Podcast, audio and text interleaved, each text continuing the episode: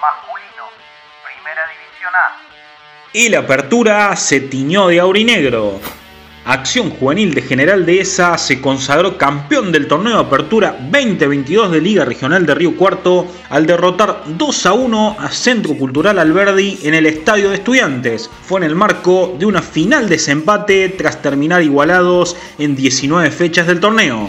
El encuentro comenzó favorable al Mercedario que se adelantó a los 35 de la primera etapa con un gol de penal de Julián Navalón el aurinegro lo dio vuelta con sendas conversiones de Nicolás del Sole, a los 43 de la primera etapa y a los 12 del complemento. Alberdi terminó con 10 hombres en cancha por la expulsión del defensor Matías Castro en tiempo de descuento fue la décima corona para los de General Deza, que ahora le apuntarán a revalidar en el clausura y protagonizar en el regional amateur venidero donde consiguieron la clasificación tras campeonar en esta apertura.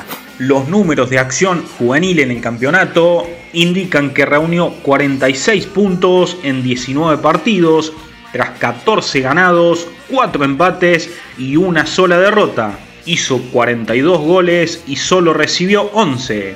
Nicolás del Sole, delantero aurinegro, fue el goleador de la apertura con 16 conversiones. El Zapito le agregó 2 a la final y terminó con 18 en 20 partidos jugados. Más resultados y todas las estadísticas en altoquedeportes.com.ar. Fue una producción de Altoque Deportes.